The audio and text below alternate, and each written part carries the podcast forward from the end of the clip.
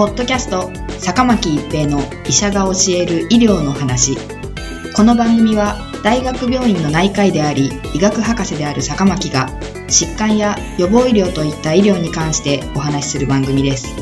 それでは今回の番組をお楽しみください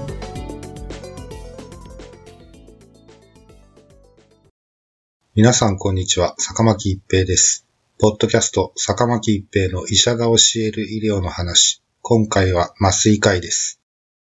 麻酔科は医学生や研修医から人気のある科の一つです。病棟主治医になることが少なく、時間単位で仕事ができるため、フリーの勤務にも適しているからです。さらに、集中治療室で全身管理をする道もありますし、救命救急に行く道もあります。しかしながら、最近麻酔科医にとっては好ましくない話がいくつかあります。一つは麻酔科学会による専門医制度の改定です。麻酔科学会は2018年、麻酔科専門医を維持するためには、週3日は同一病院に勤務しなければならないというルールを設けることを発表しました。専門医資格がなくとも実力さえあればフリーでも生きていけるかどうか、今後の学会医師の動向が注目されます。さらに AI による手術支援や麻酔科支援も現実のものとなってきています。米国ではすでにジョンソンジョンソンが自動的に患者さんに麻酔を投与可能なロボットを開発しました。このロボットは手術や検査の現場において麻酔科医の代わりに麻酔薬プロポホールを投与するためのロボットです。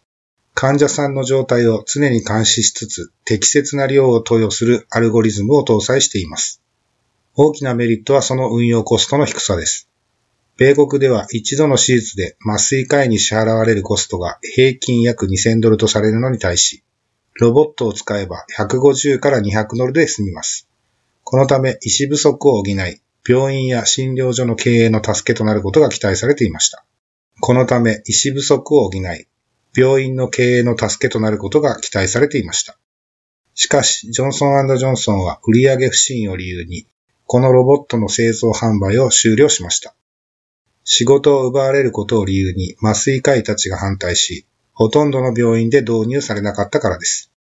麻酔ロボットは麻酔科医に比べ10分の1のコストで患者さんへの麻酔薬投与ができましたが、それは麻酔科医の仕事を奪うことでもありました。さらに専門看護師さんが麻酔管理をするという計画もあります。近年、患者さんの高齢化や病態の複雑化により手術件数が増加しており、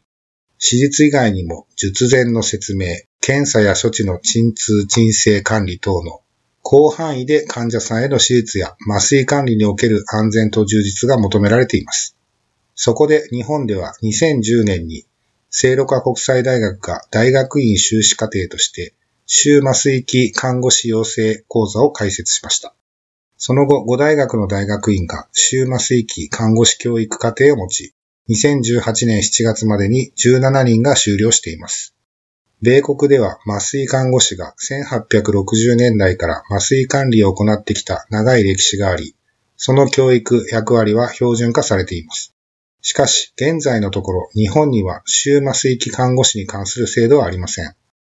もしも日本において終麻酔器看護師制度ができたとすれば、麻酔導入、相関は麻酔医がして、その後の手術中の麻酔管理を看護師さんがすることになるでしょう。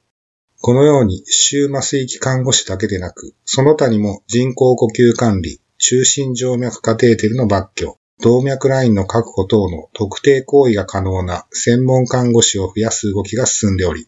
それだけ医師でなければできないことは少なくなっていく可能性があります。これは実際に医師不足なのであれば、医師の負担を軽減し、日本全体の医療費を削減することになりますが、2025年以降、医師不足の状態になるのでしょうか。米国では麻酔科医の反対により導入が進まなかった麻酔ロボットですが、重要なことはすでにそのようなロボットが現実に存在することです。麻酔科医不足により手術を断念せざるを得ないケースも多い日本の病院経営者側にとっては、コストが安く、本当に安全であれば導入したいと考えて当然でしょう。